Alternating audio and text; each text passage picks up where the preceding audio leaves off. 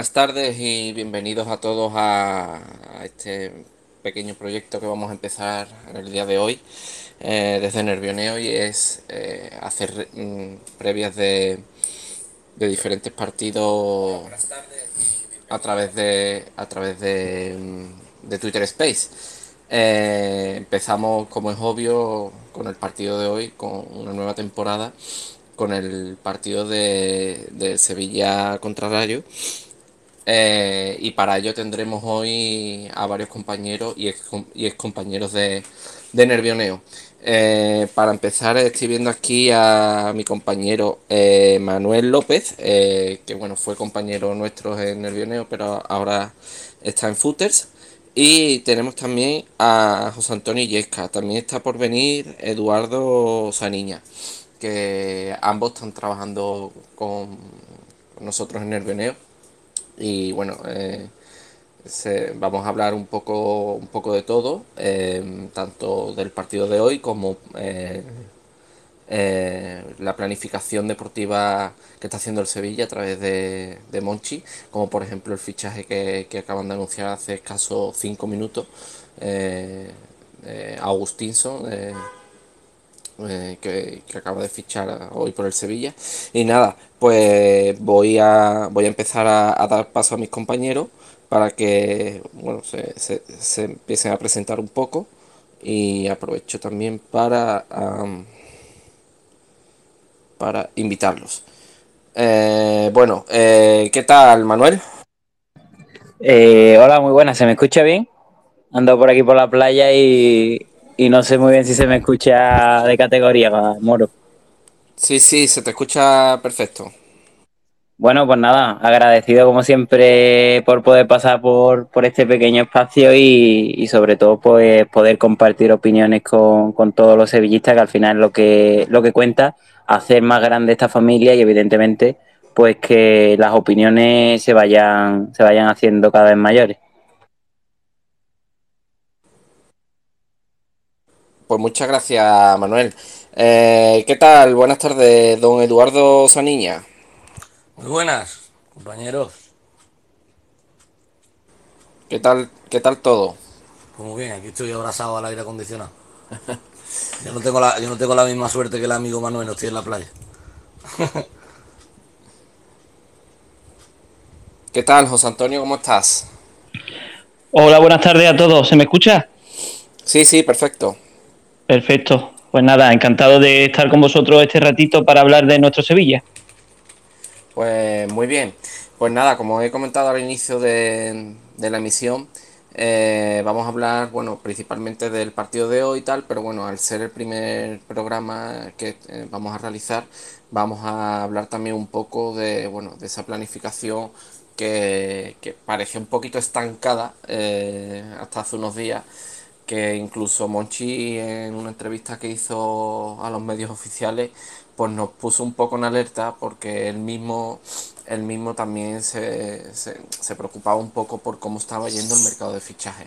Pero no sé si fue suerte, casualidad o es que se estaba quedando un poco con nosotros el bueno de Monchi, pero prácticamente fue terminar la, la, la, entrevista que tuvo con el club y empezar a salir eh, rumores de fichajes casi prácticamente hechos. De hecho, salieron cuatro fichajes, cuatro, cuatro rumores muy fuertes, de los cuales ya prácticamente dos son oficiales y, y los otros dos pues están también a puntito de caramelo.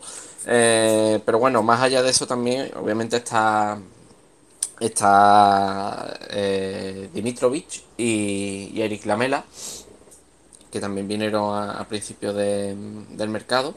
Y bueno, eh, preguntaros también un poco las sensaciones que tenéis al respecto. Eh, ¿Creéis que este mercado de fichajes está siendo bueno? ¿Creéis eh, que los que suenan, o los dos que suenan, o, u otros que han estado sonando, que no se sabe si, si finalmente alguno de ellos aterrizará en Nervión, ¿qué pensáis? ¿Qué, qué, qué os está pareciendo? Cualquiera de vosotros, es que tampoco sé mucho cómo funciona bien esto de Twitter Space, pero si no me equivoco, como que podéis levantar la mano los que sois hablantes. Pero bueno, si no, el, que quiera empezar. Bueno, nosotros en verdad podemos hablar indistintamente, son los oyentes efectivamente los que tienen que, levantar la manita. Eh, bueno, yo particularmente empiezo esta ronda de opiniones, estoy bastante contento con, con cómo está yendo el, el mercado, mmm, más allá de los tiempos, porque creo que es algo bastante especial en relación a la situación de COVID y, demás que vivimos eh, sobre todo porque yo creo que se ha hecho un diagnóstico de las carencias que tenía el, Sevilla de la temporada pasada en relación a lo que viene en esta y sobre todo en vistas a, a crecer en los objetivos que se tiene.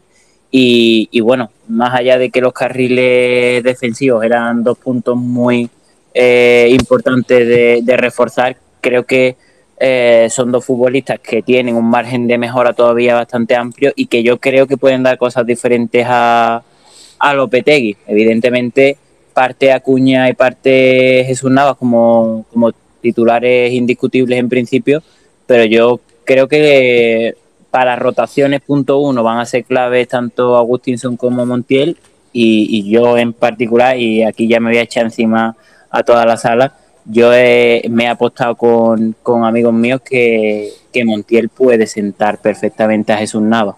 Así que así empezamos la charlita.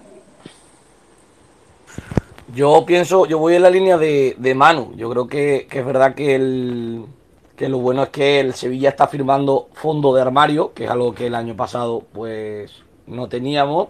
Todo el mundo cuando se lesionaba a alguien o cuando había que rotar, y creo que también es uno de los debes de, de Lopetegui que cuando rota, rota a la mitad del equipo entero. Eh, creo que este año lo está haciendo, el Sevilla lo que está firmando es eso, está firmando un fondo de armario. Eh, que tanto en casi todas las posiciones haya dos futbolistas de un nivel parejo, es muy complicado, pero dos futbolistas de un nivel parejo y yo es verdad que no me voy a marcar el tanto porque ni he visto jugar a Augustinson, ni he visto jugar a, a Montiel más allá de dos partidos en la Copa América, pero creo que son futbolistas que pueden eh, aportar y que para partidos concretos pueden ser titulares y que incluso nos pueden sorprender y pueden sentar a los hipotéticos titulares. Eh, aquí el año pasado todo el mundo decía que Reguilón era inmejorable y que Acuña no podía mejorarlo. A la tercera jornada estábamos todos diciendo eh, que Acuña era muchísimo mejor que Reguilón. Pues ¿por qué no decirlo de Montiel o decirlo de, de Agustinson? Y creo que sí, aparte de lo que ha llegado, porque eh, Dimitrovic mejora lo que había el año pasado, bajo mi punto de vista. Eh, Montiel mmm, lo mejora, eh, Agustinson lo mejora porque Escudero, bajo mi punto de vista, no estaba bien. Y después, si llegan también eh, Tecatito, si llega eh, Delaine y si llega eh, y si llega algún delantero, que quizás creo que es la guindita del pastel, o algún central, porque todos tenemos más o menos en mente que, que se va a ir Cundé, pues creo que la planificación habrá sido buena, aun siendo complicada porque, bueno, están todos los clubes tiesos.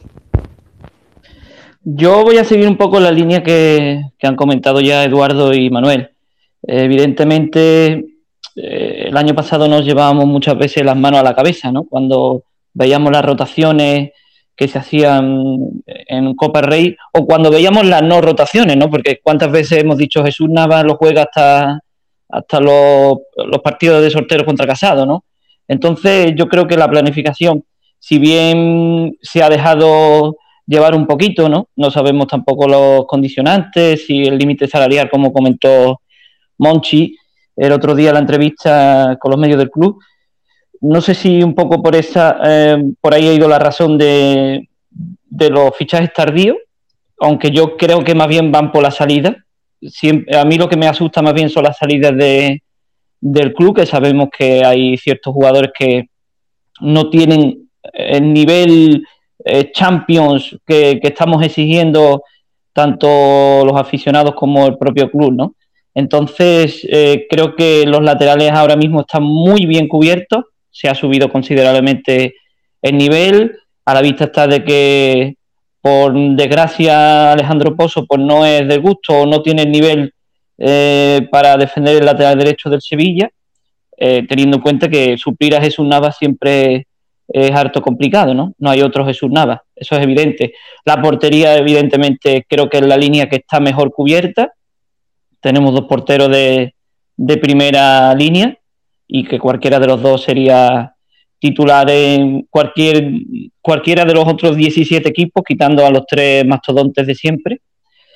Y bueno, vamos a esperar ¿no? cómo, queda, cómo queda todo a día 31 de agosto, pero la verdad es que es ilusionante. Vamos a ver también hoy qué convocatoria, con tanto secretismo que hemos tenido durante la última semana, qué convocatoria eh, puede, puede llevar el Sevilla para el partido contra el Rayo y sinceramente, bueno, pues creo que la plantilla ha mejorado.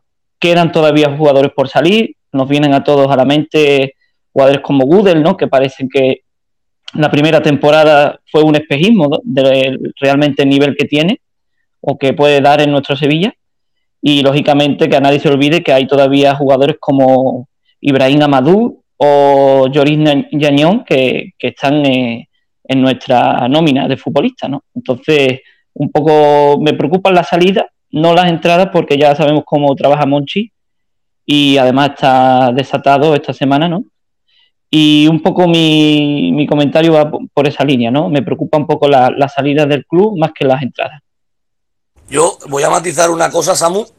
Eh, lo decía José y creo que yo le he hablado mucho en privado con, con Manuel.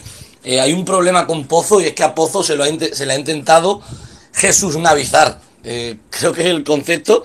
Eh, se le ha intentado por cojones que fuese lateral derecho cuando Pozo, cuando mejor ha rendido, tanto en el Sevilla Atlético como, como, en, el, como en el Granada en la temporada que subieron a primera, donde más y mejor rindió fue en el, en el extremo derecho. Es un futbolista que es extremo, que quizás con el tiempo, cuando se le acabe el carburante, pues pueda regular un poquito la posición y ser lateral derecho, pero al igual que Jesús Nava. Jesús Nava, nadie con 23, 24 años pensaba que Jesús Nava podía ser eh, lateral derecho. Que sí, que tenía el recorrido, que tenía la, potencia, pero eh, Jesús Nava empieza a hacer lateral derecho con 30, 31 años, cuando quizás pierde un poquito ese desborde, pierde un poquito ese arranque y gana otra serie de cosas y sobre todo gana eh, la veteranía y la inteligencia porque creo que Nava es un tomador de decisiones espectacular, sabe cuándo tiene que subir, sabe cuándo tiene que frenar un poquito y quedarse atrás.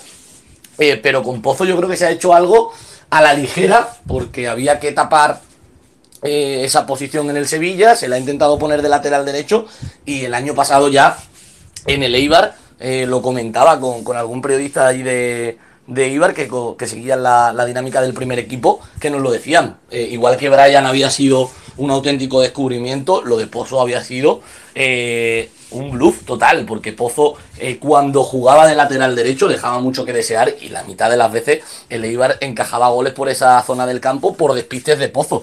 Entonces yo creo que mm, el problema no es de Pozo, el problema es del que ha intentado que Pozo eh, juegue en una posición que quizás no es la que más le conviene. Edu, Edu, eh, por, por, alusiones.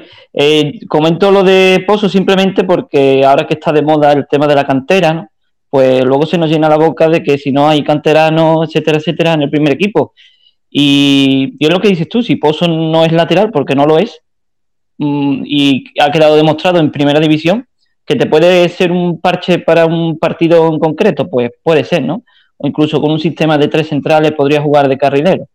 Eso se lo dejamos a lo que entienden. Yo no, no entiendo de sistema ni nada, pero es lo que me llama a mí la atención es simplemente por el tema de la cantera, ¿eh? que podría haber dicho perfectamente que Aleix Vidal pues se quedó en, en el Aleix Vidal de aquel, de aquel partido de la Fiorentina, ¿no?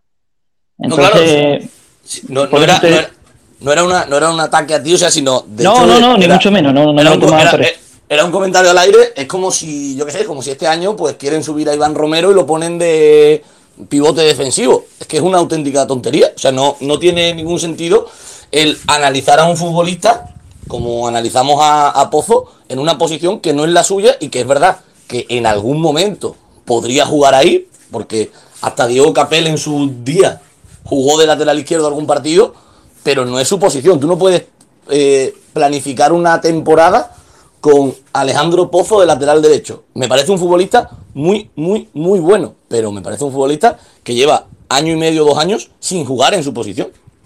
Pero lo que pasa, Edu, que también nos encontramos con el caso de Pozo, eh, con algo muy parecido a lo que ocurrió años antes con Borja Lasso, que, venía despuntando de, de, segunda división, mm, siendo un futbolista que podía haber aportado bastante al, al primer equipo, evidentemente no como primera espada a priori, eh, y fue esas prisas por, al fin y al cabo, intentar darle una ficha del primer equipo por, por lo que te exige la normativa UEFA, más que, más que otra cosa. Y al final son muchos los futbolistas que viviendo esas situaciones han terminado pues yéndose de la carretera de Utrera a, destinos muy pero que muy diferentes.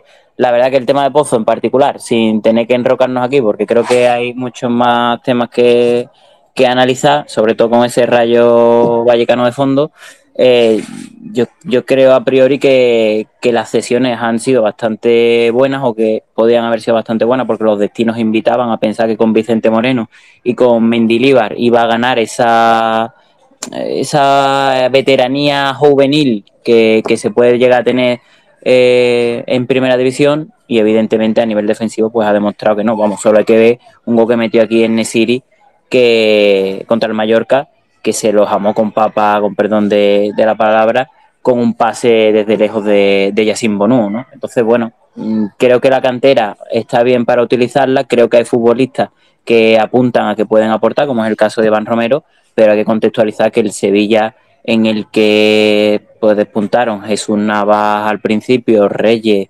eh, Sergio Ramos y compañía, pues no es el Sevilla que, que, tenemos ahora. Evidentemente, sin aquel Sevilla no seríamos nada en estos momentos, pero los objetivos son totalmente otros y se te queda muchas veces corto. Hay que contextualizar que Iván Romero habría que verlo en segunda división, ya no digo en primera.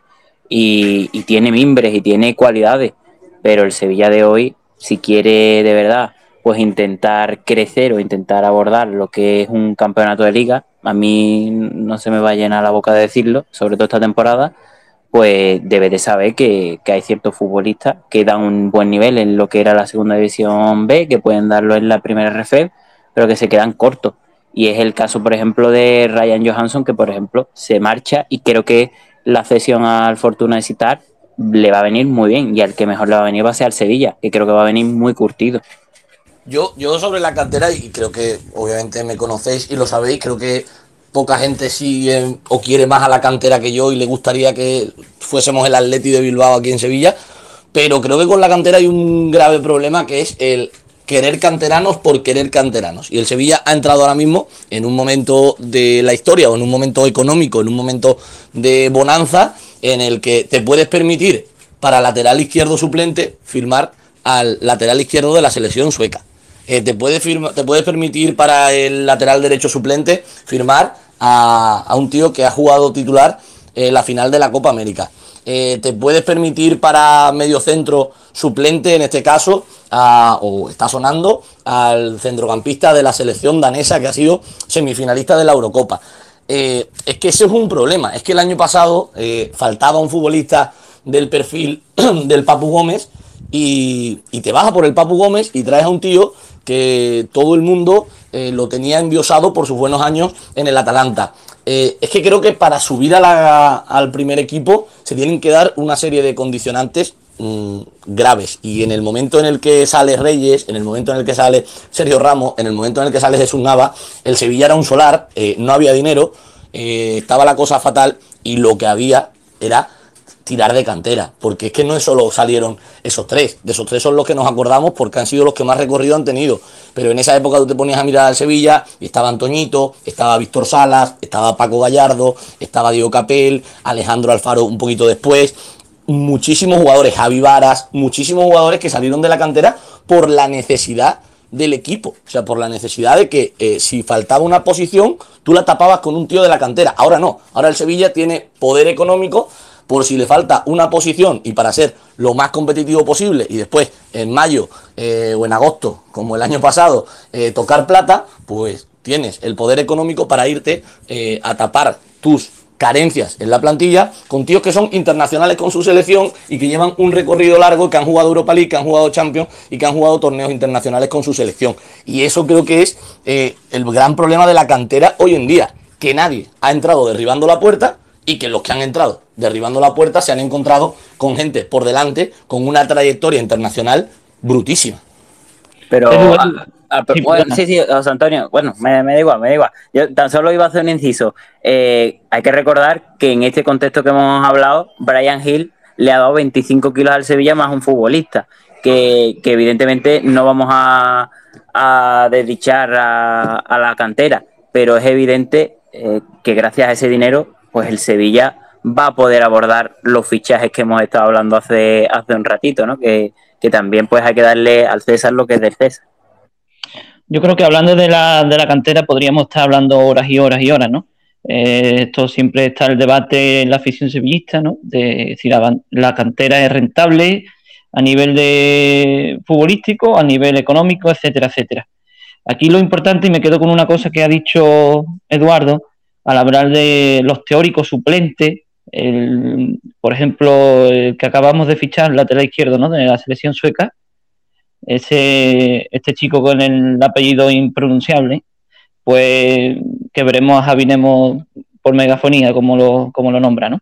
Eh, este chico, mm, pues puede ser que le, que, le quite en cierto momento de la temporada a Cuña el sitio, o Montiel a Jesús Nava, como ha dicho Manuel, ¿por qué no?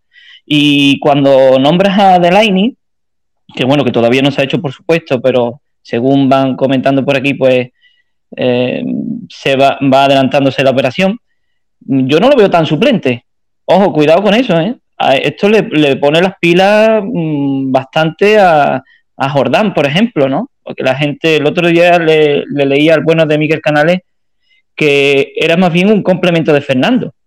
No tanto un pivote que venga a sustituir a Fernando, que puede hacer esa función en ciertos momentos, ¿no? O en ciertos partidos, pero que venía complementado. O sea, yo, a mí no me extrañaría ni mucho menos muchos partidos ver a Fernando junto a Delaney y el Papu por delante. ¿eh? Ojo con eso. ¿eh? Yo, yo creo que la unidad B, que tanto nos hemos quejado durante la temporada pasada, sobre todo, eh, con estos hombres que están llegando, el salto es, creo que es bestial, ¿no? Dimitrovic, los dos laterales, veremos la mela cómo nos sale, si recupera el nivel eh, que mostró en sus años buenos, ¿no? En, Roma y los primeros del Tottenham, pues, y lo que queda por venir, ¿no? Se está hablando de Tecatito, eh, de Delaney, veremos a ver si nos traen una guinda finalmente en forma de delantero, si sale Cundé, qué centrales vienen, y si no sale, pues fijaros, ¿no? El 11 el once titular de, la temporada pasada seguiría con nosotros. Eh, lógicamente estamos hablando de casos hipotéticos, ¿no? Bueno, em, aprovecho un momento este pequeño parón para primero para dar las gracias a, todos los oyentes que, si no me equivoco, estamos superando casi, casi, bueno, superando, no, hemos superado ya los más de 90 oyentes. Eh, la verdad es que no esperábamos este, este, esta acogida tan grande, así que aprovecho para daros las gracias. Igualmente, como tampoco nos queremos quedar eh, en que sea un un, programa de 3-4 eh, hablantes, eh, nos interesa también escuchar la opinión de aquellos que nos estáis escuchando. Por lo cual, como Twitter Space tiene la, la, la, posibilidad de que cualquiera que está escuchando puede solicitar hablar para dar su opinión, estamos encantados que cualquiera que pueda, que quiera, pueda entrar para dar su opinión al respecto. En este caso sobre, sobre el tema de la planificación y ahora más adelante pues el, eh, pues el tema de, la previa de, o sea o, el partido de, esta noche frente a frente al Rayo Vallecano. Veo eh, por ejemplo que tengo aquí a Luis Rubio. Entonces voy a probarlo y si quiere hablar eh, tiene pues el, el momento para hacerlo Sí, sí, perfecto, Luis. Bueno, pues encantado de estar aquí con vosotros, que además con Manuel y Edu he cruzado muchas veces tweets, pero nunca he tenido oportunidad de hablar con ellos.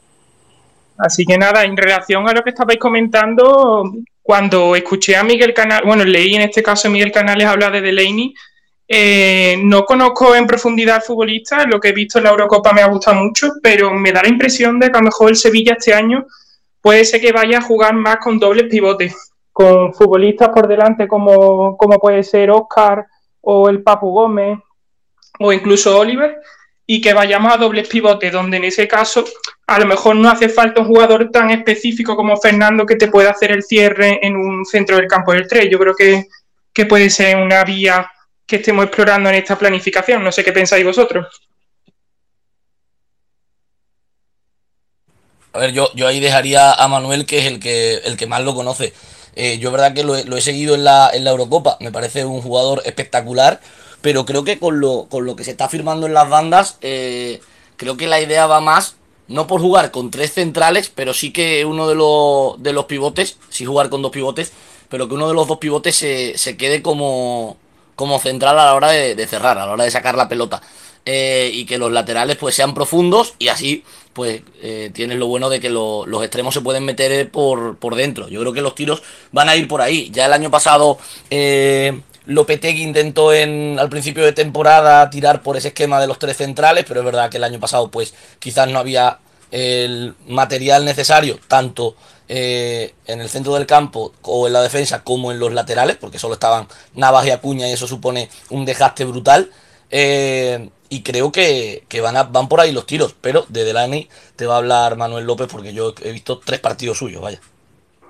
Sí, la verdad que me la has puesto prácticamente para empujarla, Edu. Eh, creo que esa va a ser prácticamente la, la idea de Lopetegui, sobre todo en esta última temporada en el Dortmund hemos visto un Delaney que ha jugado bastante de, de central, más por, por urgencias que por características propiamente dicho, pero al fin y al cabo eh, se ha curtido bien. De hecho, creo recordar que la ida de Champions la juega de central aquí en el Sánchez Pizjuán. Creo, creo y, y estoy casi seguro de que así fue. Manuel, creo que la ida no la jugó, ¿eh? Me parece que jugó la- en la vuelta. Algo de eso En la vuelta, efectivamente, efectivamente, en la vuelta. La vuelta fue cuando jugó de central. Bueno, efectivamente que jugó en Rechan de, de central cuando se lesionó el otro. Vale. Eh, pues básicamente eso, es un futbolista que ha jugado mucho de central y que creo que con la llegada de, de Montiel eh, paralelamente va a darle muchas alternativas a Lopetegui, porque eh, el año pasado sí que es cierto que escuchamos mucho a Lopetegui quejarse de que no había capacidad de modificar el, el libreto de estilo de, de su Sevilla, porque había partido cada tres días y, y prácticamente no había manera de, de que los fallos pues se fueran subsanando y, y sobre todo con un fútbol tan posicional, tan de tener el balón al pie, pues fuese capaz de buscar alternativas al centro lateral, que al final Sevilla pues pecó muchas veces de, de eso. Y, y como comento, creo que en el primer partido contra el Coventry vimos ya a Fernando, aunque duró poquito porque se lesionó, metiéndose mucho entre los centrales y prácticamente formando una, una defensa de tres momentánea, sobre todo en salida de pelota, no tanto quizás en el repliegue. Quizás lo, lo podamos ver con, con Delaney, que es un, es un corrector, es un futbolista muy interesante para tenerlo en la base de la salida de pelota y que al fin y al cabo, como comento, quizás ese, esa suma de Montiel más el Tecatito Morona, eh, Corona, perdón, hace que, que veamos a, a Montiel como central diestro muchas veces casi pisando zonas muy parecidas a, las que pisa Cundé. Yo creo que, ese movimiento también va un poco relacionado con, la posible marcha de, del francés. Más allá de eso, una cosa que, ha dicho Luis, que por cierto estoy muy contento de que, de que pase por aquí y espero que se anime más gente a dar su opinión, eh, es que podamos jugar con doble pivote. Yo particularmente creo que se pueden congeniar bien Fernando y, y Delaney, porque tanto uno como el otro son futbolistas que en sus equipos han sido de, de, soltarse la melena, de querer llegar a portería, han metido muchos goles, de hecho, para, para jugar de, de pivote, de ancla. Y creo que en el Sevilla, por ejemplo, hablando de lo particular de Fernando, le ha faltado alguien que cuando él se iba de su posición le, le guardara el sitio. Rakitic lo ha intentado hacer, pero no tiene esas piernas para abarcar el centro del campo. Y en definitiva, mmm, en cierto modo, creo que al Sevilla le podría venir muy bien, más allá del coste que parece que también va a ser, va a ser muy leve. Ya no hablo más porque, porque ya estaré aburriendo. Eh, yo aprovecho, perdón, perdón. Nada, nada, cuenta, cuenta. No, yo aprovecho la intervención de mis dos compañeros y la de Luis. Yo creo que, que, que re, realmente ninguno sabemos cómo, cómo va a plantear los partidos Lopetegui, ¿no? Porque eh, por suerte los jugadores que, que tiene y los que le están trayendo son son polivalentes, ¿no? Y esto ya sabemos que a Lopetegui le gusta incluso dentro de los partidos cambiar el sistema de juego. Y, quieres, quieres que no, pues yo creo que eso va a influir mucho ¿no? en, la, elección de los jugadores eh, durante un partido, ¿no? O en el once inicial, ¿no? Es lo que se ha comentado, ¿no? Lo mismo vemos a Montiel de tercer central, que vemos a, a Suso por el centro, que a Pápulo pone en la banda, que, que no sé, que que pone un doble lateral derecho. Veremos a ver si llega Tecatito a ver qué hace con él. Eh, no sé, yo creo que la polivalencia y los cambios de sistema mm, lo vamos a, notar durante todos los partidos ¿no? de, de Lopetegui. Y, y, claro, no es lo mismo jugar con Delaney, ¿no? cambiarlo al centro, al pivote, al central, que jugar con todo los respeto con Google, ¿no? Entonces yo creo que, que ahí ganamos muchísimo, ¿no? Ganamos muchísimo durante lo que son los timings de un, mismo partido, ¿no? Pues, pues nada, eh, aprovecho también para, para agradecer que somos ya eh, casi 100 casi 100 oyentes y como una pequeña anécdota lo que pasa es que se ha ido corriendo pero durante escasos 30 segundos o un minuto nos ha escuchado don Ever Vanega, que nos sigue en Twitter y, ha puesto, aunque sea e, esos 30 segundos, nos está escuchando. Eh, aprovecho también eh, para eh, dar acceso a Javi, a JabMM97, para ver qué quiere decir.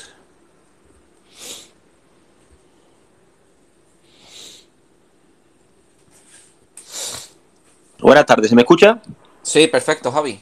Buenas tardes, muchas gracias por, por aceptar. Eh, yo quería hacer una pregunta porque hemos estado hablando de, había estado hablando de las formaciones que puede poner eh, Lopetegui y yo que le he visto a la Mela tres partidos, como mucho, quería preguntaros mm, dónde lo puede ubicar eh, Lopetegui esta temporada si es un, un, jugador más de banda, si es un futbolista más de jugar por dentro, si incluso como hizo creo que fue en Valdebebas con Suso, lo puso de falso 9, puede ser un futbolista que juegue de falso 9.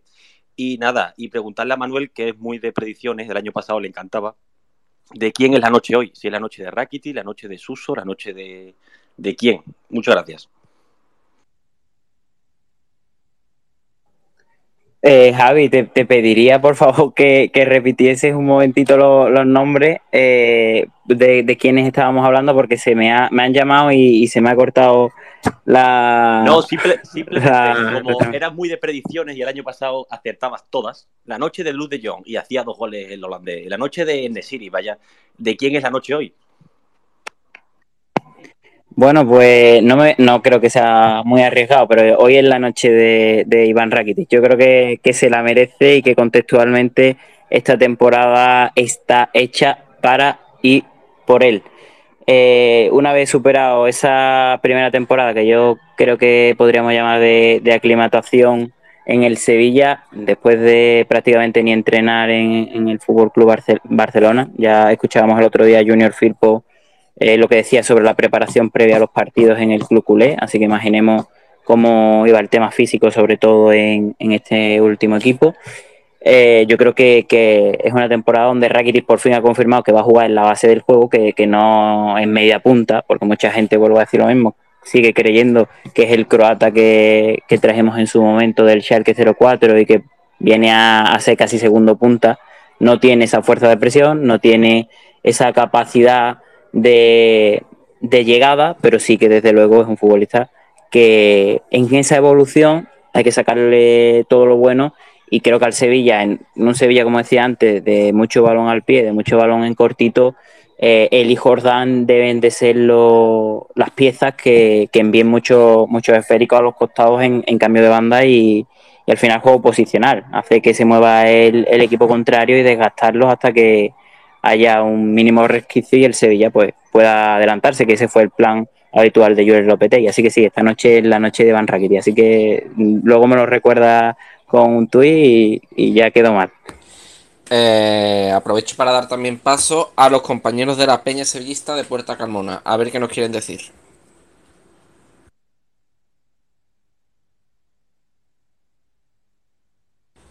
El micro lo tenéis quitado, ¿eh?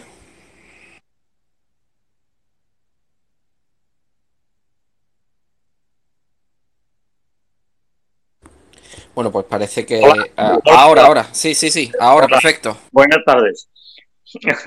Un saludo a todos. Yo es la primera vez que, entro, así que eh, me alegra, estoy escuchando fútbol y eso es lo que nos gusta. Gracias a todos.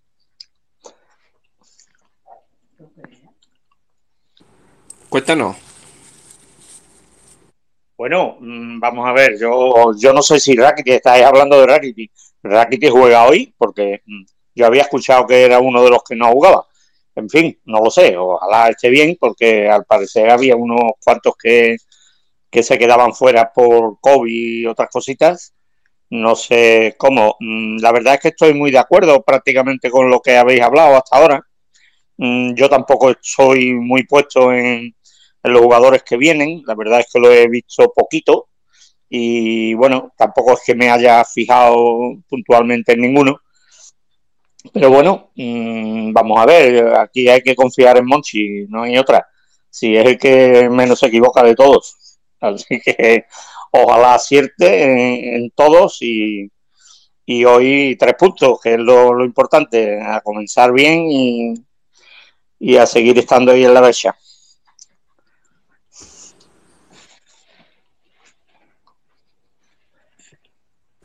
Pues muchas gracias, compañero. Eh, por último, vamos a dar paso a José, que también quiere decirnos algo.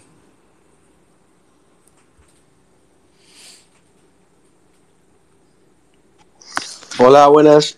Hola, buenas. Sí, muy buenas. Eh, estaba escuchando el tema del doble pivote y, y, me sorprende algunos comentarios porque cuando hemos visto al Sevilla jugar con doble pivote, el Sevilla no juega nada. Y, se ha visto varios partidos que ha tenido que meter a Gudel con Fernando.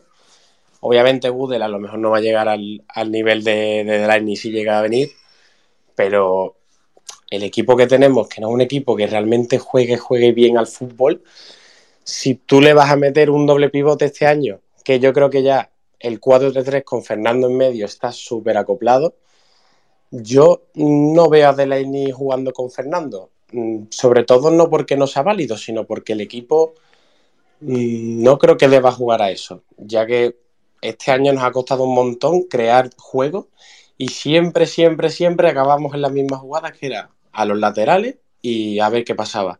O si no, alguna genialidad a lo mejor del Papu, de Suso y tal y cual. El Sevilla no creo que sea un equipo que cree tanto como para meter encima un doble pivote. Y la defensa, pues ya sabemos que este año, mm, si se mantiene D es un seguro de vida.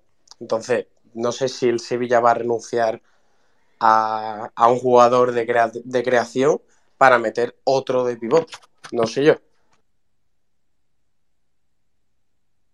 Venga, me, lanzo yo a, contestar al, amigo José. Eh, yo discrepo mucho en lo de que el Sevilla no juega nada. O sea, yo creo que eh, no somos el Barcelona de Guardiola, obviamente, pero creo que lo de no jugar a nada a lo mejor es algo demasiado brusco. Eh, sí eh, comparto contigo que el año pasado cuando Gudel y Fernando jugaban juntos, no había nadie que, que viese esa amplitud en el centro del campo, pero porque creo que, eh, y lo siento mucho si alguien cercano a Gudel nos está escuchando, porque creo que Gudel eh, era un problema para Fernando y no un apoyo, porque Fernando tenía que estar eh, minuto sí, minuto también, salvando las cosas que hacía Gudel. yo creo que un futbolista de nivel y dos futbolistas, que por lo que me ha contado Manuel, eh, Delaine es un futbolista de un perfil similar, de descolgarse, de llegar a, al borde del área, de, intentar llegar a portería. Creo que con esos dos tipos de futbolistas eh, se consigue en ese doble pivote, en ese hipotético doble pivote que estamos aquí jugando a hacer eh, Lopetegui, se consigue eh, pues el, el, que siempre haya un futbolista box to box. Y eso yo creo que hace al equipo jugar. Y después también mm, lo que ha dicho Manuel anteriormente, creo que hay una hay una cosa que el Sevilla no va a cambiar nunca, que es el entrar por los carriles, tanto por el carril de Acuña como por el carril de Jesús Nava o de Agustinson y, Montiel. Eh, creo que el Sevilla de este año maneja muchísimos registros, tanto juego por fuera eh, juego por dentro con los Papu, eh, Jordán, Rakitic, incluso Lamela, que es un futbolista que puede jugar por dentro y meterse en ese rol, Suso, que aunque juegue de extremo es un media punta más. Creo que no es tan grave el jugar con doble pivote y creo que no le resta tanto al equipo si tus dos dobles pivotes son buenos futbolistas. otra cosa es que tú tengas ahí a un futbolista que te reste más que te sume, como creo que Google en el último tramo de la temporada pasada fue lo que pasó. Pero yo sinceramente pienso que, bueno, de hecho el Sevilla de el Sevilla de Emery con el doble pivote era como mejor rendía, con primero con Cricovia y con Envía, después antes con, con Carrizo y con Envía cuando Carrizo jugaba de, pivote defensivo. Creo que es un sistema que si tienes a dos futbolistas que se entiendan y que se compenetren bien, eh, es todo lo contrario, no va a ser deficitario, sino que va a ser una bendición para, para Lopetegui. Bueno, pues vamos a aprovechar ya también un poco para dar paso, aunque ya hemos adelantado un poquito esos comentarios con, el debate que estamos teniendo. Eh, vamos a pasar un poco de, hablar de la planificación deportiva a lo importante, que es el partido de hoy realmente. Eh, ¿qué, sensaciones tenéis? Eh, ¿Quién creéis que vaya a jugar, que va a jugar? Y, sobre todo con, con esa incógnita que hay y, ese, y ese hermetismo que hay un poco por, la convocatoria, por esos positivos que, que, hubo hace una semana y media aproximadamente. Bueno, el Sevilla, pues eh, no sabemos por qué motivo no, no, ha querido decir quiénes son y bueno, está un poco esa incógnita. Hay gente que, que hablaba del Papu, de Rakiti, de John Jordán. Eh, hemos visto hace relativamente poco, hace unos escasos minutos, una foto de, del Papu. Eh, parece ser eh, dentro del hotel de concentración. No sabemos si es, esa foto se ha tomado a lo largo del día de hoy, pero parece que sí. Con lo cual, por ejemplo, el Papu parece que sí está disponible para, para Lopetegui. bueno, han comentado también por aquí que uno de los posibles puede ser eso, Rakiti o algo. Pero bueno, al margen de eso, y, obviamente suponemos que ni Montiel ni, ni Agustinson van a jugar, eh, ¿cuál es vuestra idea o, cómo creéis que va a salir Julen Lopetegui esta noche? Si me permitís empezar a mí, comento yo primero, si nadie quiere comenzar con, esto. Vale. Eh, mirad, yo, el, viernes estuve escribiendo la, previa del partido de hoy para, para Nervioneo, ¿no? Y sinceramente no sabía muy bien qué alineación, qué alineación inicial poner, porque, evidentemente no tenemos información. Eh, ya Monchi dio su punto de vista al respecto y los motivos que han llevado a, a ello, ¿no? Y la verdad es que estamos un poco a verlas venir, ¿no? A ver la convocatoria, si entran canteranos para cubrir puestos, quién está disponible y quién no está disponible. Yo pienso que si la mayoría está disponible, no va a variar mucho de, la alineación que hemos puesto en la previa, ¿no?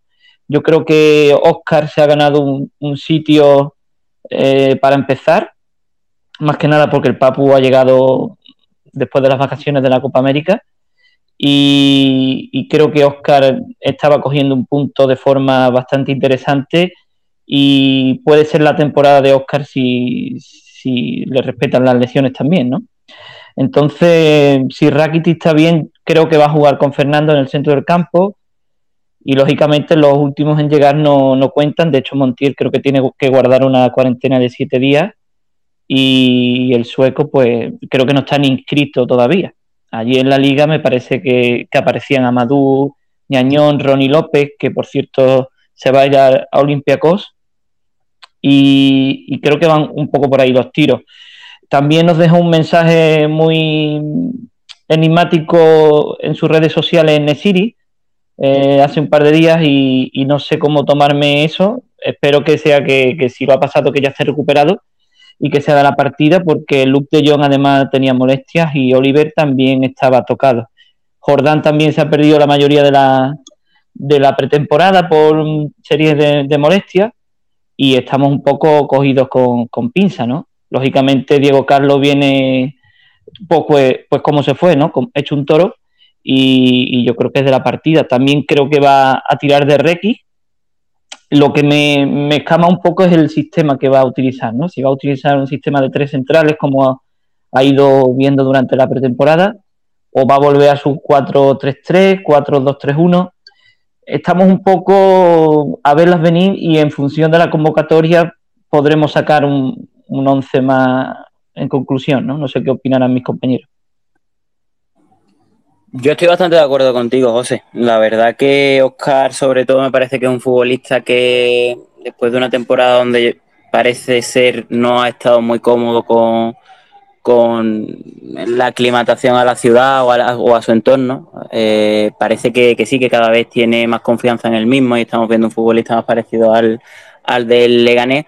A mí personalmente no me preocupa tanto que puedan perderse la partida ciertos futbolistas, porque eh, doy por hecho de que esta situación, igual que se vivió la pasada temporada, se va a vivir más de una vez en lo que queda al menos de año, al menos hasta que haya una vacunación un poco más mayor. Eh, yo la preocupación que tengo es que esta situación haga jugar a efectivos que verdaderamente su pretemporada no ha sido excesivamente competitiva y, con ello hablo de que tenga que ser el Papu de la partida de inicio o que tenga que ser lo Acuña. Eh, Diego Carlos no hay tanto ese problema porque viene de competir de hace una semana y, bueno, eso es prácticamente irrisorio. Pero, pero el problema es que haya futbolistas de ese calado que no tienen la capacidad de haber jugado ni un partido, porque recordemos que ese partido contra Aston Villa que se iba a jugar, yo creo que era idóneo para utilizar la mejor alineación posible o el mejor sistema posible que se fuese a utilizar de cara a este partido contra el Rayo y no se va a tener. Entonces, creo que es un partido un poco trampa por eso, porque a pesar de tener futbolistas que creo que son muy superiores en todos los aspectos al Rayo Vallecano, no van a llegar a nivel físico y competitivo de la mejor de las maneras, por mucho que hayan jugado en la Copa América hace escasas tres semanas. Pero eh, yo ahí quiero, quiero dar un pequeño matiz, aun estando de acuerdo con, ustedes. Hace poco lo hablaba con, José por privado y por el grupo creo que también lo llegamos a hablar, por el grupo de Nervioneo. Eh, uno de los temas eh, claros de, la pretemporada es que sí, que obviamente tienes que coger ritmo competitivo jugando partidos, pero por ejemplo me consta que el otro día el Sevilla jugó un partido en el Pijuán a la hora en la que hoy se va a disputar el partido. Los futbolistas estaban entrenando a las 10 y cuarto de la noche jugando un partidito entre ellos. Es verdad que eh, tenemos en la mente, pues quizás, eh, que hay varios futbolistas contagiados por COVID, porque aunque no haya salido a la luz sus nombres, es una realidad de que hay un brote de COVID en la plantilla. Eh, tendremos que esperar a la convocatoria para ver quiénes son los futbolistas, porque una vez que veamos la convocatoria, más o menos vamos a saber quiénes han sido y quiénes no. Pero creo que, en el día de hoy no me extrañaría para nada eh, ver a José Ángel Carmona, que por ejemplo el Sevilla Atlético jugó un amistoso eh, el otro día en Badajoz y José Ángel Carmona no estuvo convocado.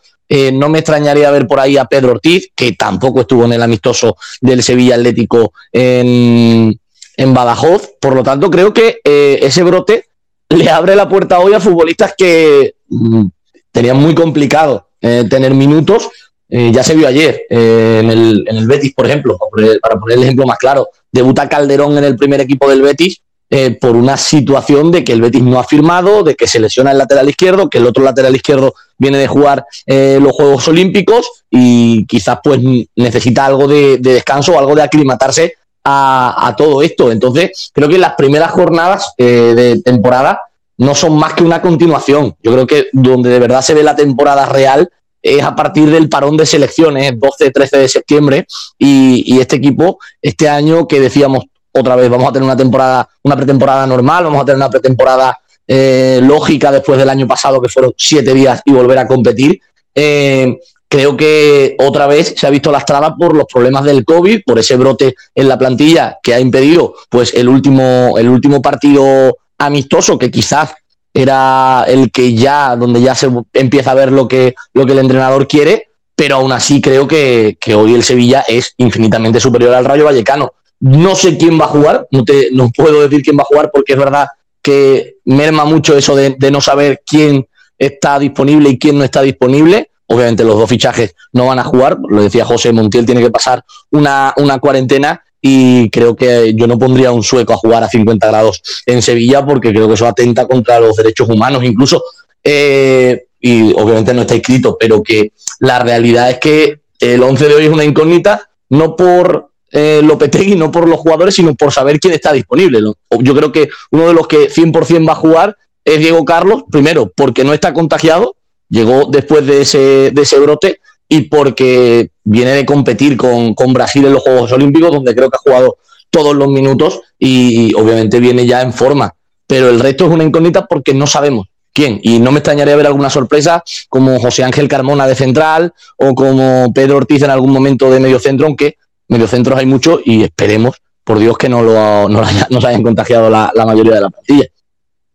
Sí, Edu, yo estoy de acuerdo con lo que tú has comentado. Además, añadiría que eh, las molestias físicas que han, tenido los jugadores durante la pretemporada, ¿no? Luz de Jong vino lesionado de la Eurocopa. Lógicamente, si además está tramitando su salida a saber a dónde, ¿no? Porque hoy ha salido un rumor un poco random, ¿no? De esto que al Barcelona, que le ha pedido Kuman, bueno, eso nada más que lo saben allí, con lo que tienen liado tienen bastante, ¿no? Entonces, Oliver también lleva bastante tiempo lesionado, ¿no? Estuvo, eh, dijo que para un par de semanas que se iba a perder el inicio de la competición. O sea, vamos sumando, vamos sumando incógnitas, vamos sumando lesionados, COVID, y yo creo que eso es lo que un poco también ha asustado, entre comillas, a Lopetegui, ¿no? Con la planificación, y es lo que ha hecho que Monchi, pues, haya acelerado, ¿no? El ritmo un poco de, de las llegadas, sobre todo, porque eh, yo entiendo que Lopetegui, si tiene que tirar de José Ángel, pues, va a tirar, ¿no? Porque no tenga más remedio y, por, por supuesto, va a tirar antes que de Ñañón por poner, por poner un ejemplo. Incluso yo diría que va a tirar antes que, que de Gudel de central, ¿no? Porque la expulsión en, contra la Roma creo que lo ha marcado bastante a este futbolista respecto a, a la opinión del entrenador, como ya ocurrió hace un par de veranos con, con Ñañón y aquella famosa patada al jugador del Liverpool, ¿no? Entonces es un poco complicado aventurarse en un 11 sin saber la convocatoria, eso es evidente. Eh, se nos viene a todos, ya os digo, el 11 que hemos puesto en la previa es el más, mm, digamos, normal, entre comillas, si estuvieran todos los jugadores más o menos disponibles, ¿no? O casi todos los jugadores disponibles, quitando Oliver y, Luke de Jong, ¿no? Entonces, un poco, yo creo que va la cosa por ahí y, también esa aceleración en la planificación de, las llegadas, eh, también debido a que si tienes que, como ha dicho Manuel, puede ocurrir durante la temporada que, por desgracia, tengamos tres, cuatro casos y tengas que tirar de la unidad B o del filial. Entonces, si la unidad B son, con todos los respetos, eh, Ñañón, Gudel, eh, Idrisi, que a mí me gusta, pero se ve que no va a cuajar en nuestro club, o Luke de Jong, pues mal vamos, ¿no? Entonces yo creo que va un poco por ahí todo, ¿no? Está todo relacionado y esta tarde, noche, saldremos un poco de dudas. Aprovecho para dar unos pocos de minutos eh, y dar voz un poco a, a, nuestros oyentes que tenemos tres solicitudes, ¿vale? Empezamos de nuevo por el amigo Luis que quiere volver a decirnos algo.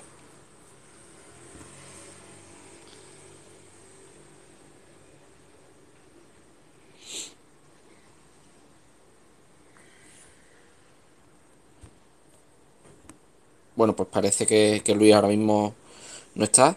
Pues damos paso a Lorenzo Rodríguez.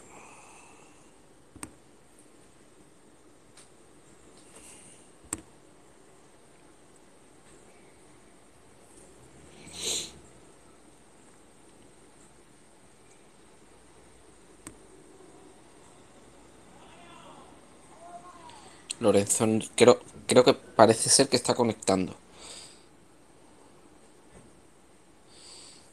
Si no aprovechamos y le damos paso a Iván Oropesa, a ver qué nos comenta. Buenas, Iván. ¿Escucháis? Sí, perfecto, Iván. Vale, mira. Que, mira, quería decir que está muy de acuerdo en lo que ha dicho Edu antes sobre la cantera, sobre la previa, pero que discrepo un poco en lo de que, que las primeras jornadas de liga son como una continuación de la pretemporada, porque los tres puntos que te da que te dan por ganarle a Rayo, te los dan por ganarle a Arbeti en, noviembre.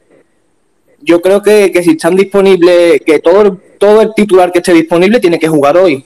Si Acuña ha venido de, ha venido de las vacaciones tarde y está bien, tiene que jugar.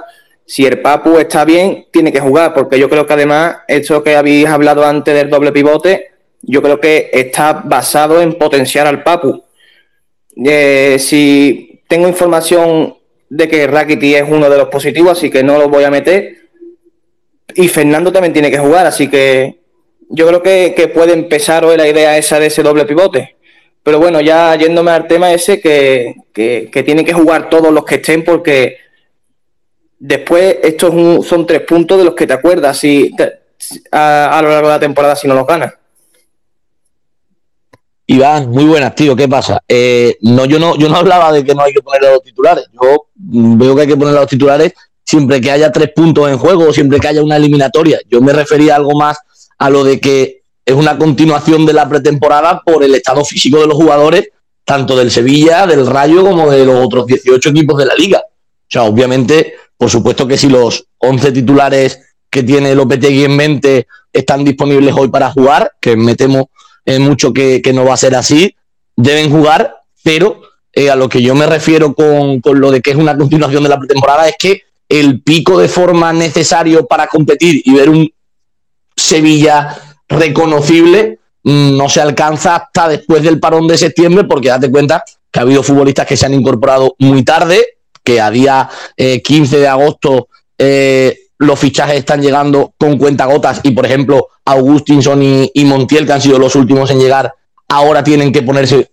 un poquito a, tono, o por lo menos conocer a los jugadores, y la adaptación esa previa, esos futbolistas ya no se les espera hasta eh, después del parón, hasta la jornada 3, que es después del parón, y por eso me refería yo, yo no me refería obviamente a que hay que tirar los tres puntos contra el Rayo, entiéndeseme. Eh, yo me refería sobre todo al hecho de que es una continuación de la pretemporada por la preparación física, porque obviamente no te da tiempo a llegar a la primera jornada de liga en un pico de forma y no te da tiempo, y aparte de que no te da tiempo, eh, directamente es que los entrenadores no quieren llegar a la, a la jornada 1 en un pico de forma porque eso significa que en la jornada 10 vas a llegar con la lengua al suelo. Bueno, aprovecho también para dar la bienvenida a Ilde Cortés, un, gran amigo y seguidor desde prácticamente los inicios. Eh, quien no conozca a Ilde, pues bueno, eh, es un periodista que, que, empezó, si no recuerdo mal, en Onda Cero, que me corrija. Luego estuvo también creo en el Desmarque y luego fue social media de la, de la selección española de fútbol y ahora, si no me equivoco, también que me corrija Hilde, está de social media en Cruz Roja, ¿no? Buenas tardes, Hilde. ¿Qué tal? Me alegro mucho saludaros. Sí, estoy de, social media en Cruz Roja y ahora mismo además con, con, un importante, con una importante cantidad de trabajo por el terremoto en Haití pero estaba mirando Twitter y, os he visto y nada, solo me apetecía saludaros y daros la enhorabuena por la iniciativa que me parece súper chula para, las mañanas de previa de, los partidos. Así que nada, me quedo por aquí de oyente, que, tengo mucha faena, pero quería, quería eso, quería daros la enhorabuena, que, mola mucho el formato. Así que nada, a disfrutarlo y, a, y a divertiros, ¿vale? Un abrazo muy grande. Un abrazo, Irde. Gracias. Eh, aprovechamos para dar por último paso a Sevillista on Fire, a ver qué nos comenta.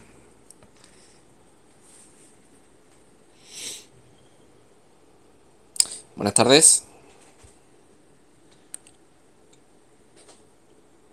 Bueno, pues parece que que no, no está disponible. Bueno, para ya se está acabando un poco el tiempo de, esta emisión y para finalizar un poco y, para, que os mojéis un poco, os digo, ¿cuál creéis que va a ser el resultado de esta noche?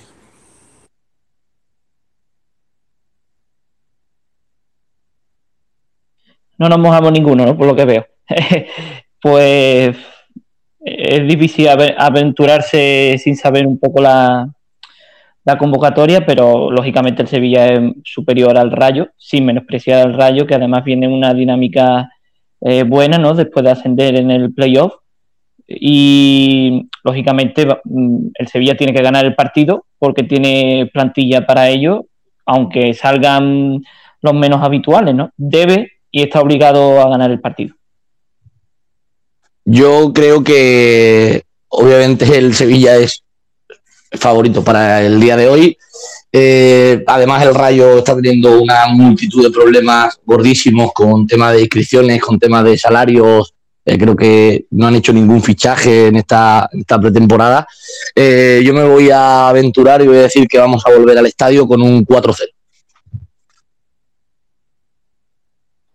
Me lo has quitado, Edu, me lo has quitado. Bueno, yo personalmente creo que va, que va a ser un 3 a 0. Eh, creo que no va a ser un partido fácil porque, como bien ha comentado José, el Rayo viene de una buena dinámica que arrastra desde, desde finales de la temporada pasada, clasificándose como, como el último de, de los equipos de, de playoff en, la Liga Marván. Parece que ha encontrado la tecla, tiene ofensivamente un equipo bastante compensado, sobre todo con, con los laterales eh, Fran García y Mario Hernández, pero eh, ha incorporado también a Baliu, que creo que pueden dar algún que otro problema, por ejemplo, Acuña si juega, porque puede estar falto de ritmo y, y bueno, eso sí que me parece preocupante. Pero a nivel ofensivo, el Sevilla, que, que, es un conjunto que se ha caracterizado por tener un buen juego de banda, debe de aprovechar la inexperiencia de, de los tres eh, futbolistas que he mencionado en, en defensa, porque creo que por ahí va a estar gran parte del partido. Centros laterales y, y sobre todo pues intentar que un equipo que es valiente con pelota, que hay que recordar que Iraola sabe lo que es ganar al Sevilla en Copa del Rey con ese mirandazo que nos pegaron hace dos años, del que tanto aprendimos. Eh, bueno, hay que tener mucho cuidado, son valientes, son agresivos tras la pérdida, pero el Sevilla debe de ser suficiente equipo y debe tener suficiente bagaje como para superarlo con, con crece. Así que un 3-0 y, y, a rezar. Yo por mi parte, mmm, no, no es que sea pesimista, pero sí es verdad que bueno, mm, ya conociendo un poco el juego de Julen y, lo, y tímido que es un poco de cara al ataque, bueno, más que tímido es que le cuesta llegar al equipo eh, en la zona final de, de, de, del ataque, yo apuesto por un 1-0, porque Julen es muy del 1-0ismo, que ojalá fuera 3-0 4-0, pero siendo principio de temporada y que Julen no es mucho de arriesgar, yo apuesto por ese 1-0. Si Hilde también, ya que sigue como hablante, si se quiere mojar y decir un resultado, está tiene, tiene el permiso para ello. Sí, hombre, tú méteme en un lío también. Eh, no sé. Eh, me preocupa mucho el tema de las bajas, la COVID y todo eso, que tampoco lo está siguiendo mucho y no sé muy bien en qué momento llega el equipo, más allá de eso, hace 10 días, ¿no? Que no los vemos. Pero pese a ello, yo creo que debería ser superior al Rayo, aunque no por mucho. Mira, 1-0, va, me, me, la juego al 1-0. Pues muy bien. Eh, para finalizar, agradecer prácticamente a todos los oyentes, tanto a los que habéis estado desde el principio como los que habéis entrado, salido y tal. Hemos llegado a más de 100 oyentes. Entre ellos, pues bueno, eh, a destacar el hermano de Jesús Nava, José Marinava, o el grandísimo Verbanega, que aunque ha estado medio, medio minuto, pues es de agradecer que alguien que ha hecho tanta historia por Sevilla nos haya escuchado, aunque sea pues eso, unos 30 segundos. Eh, también agradecer a Ilde Cortés que, haya entrado a hablar, eh, así como nuestros compañeros eh, y los oyentes que han, que han querido entrar. comentar que bueno, esto ha sido una pequeña prueba y la verdad es que ha sido ha tenido bastante éxito. Como tal es una prueba, pero creemos que hemos conseguido grabar la, la, emisión, con lo cual en cuestión de minutos seguramente lo subamos a, algún podcast y, lo publiquemos en nuestras redes. También avisar que lo más seguro, y esto lo confirmaremos a lo largo de, de, eso, de media hora, una hora aproximadamente, visto el, éxito que ha tenido, seguramente esta noche, una vez que acabe el, partido, al igual que hemos tenido esta previa, seguramente hagamos aproximadamente a las doce y media de la noche, cuando ya bueno haya acabado el partido y se hayan dado las declaraciones oportunas y tal, eh, realizaremos un, otra emisión a modo de, crónica del partido, donde comentaremos, eh, creo que más o menos los mismos que estamos aquí actualmente, eh, o alguno más, comentaremos también un poco lo que ha sucedido en el partido. Igualmente también, eh, seguramente adelantar los que estáis aquí, para que lo sepáis, que seguramente eh, próximamente este, este mismo debate que estamos teniendo a, a, través de Twitter Space seguramente lo llevemos a Twitch y que nos podáis ver la cara. Igualmente intentaremos buscar algún modo que, que los espectadores o los oyentes no, podáis participar también en, en estos debates que la verdad que, que hemos, hemos quedado bastante contentos. Sin, sin, querer enrollarme un poco más, eso, agradecer a todos los que habéis estado aquí, esperar, esperaros esta noche cuando acabe el partido, eh, que volváis a, estar con nosotros y sobre todo que, que, el Sevilla, por supuesto, consiga los tres puntos eh, esta noche para, para ver si es posible que este año podamos soñar con, con esa liga que tanto añoramos. Así que nada, me despido por mi parte, eh, no sé si alguno de los compañeros se quiere despedir también. Nos vemos, nos vemos, Salud y nos vemos esta noche contraprograma, contraprogramando el chiringuito, ¿no? Ahí está, ahí está. Haciendo sí, sí. La... Tic tac. chao, chao, bueno, chao, chao. Bueno, señores y señoras, eh, gracias por, por estar allí. Nos vemos esta noche. Un saludo.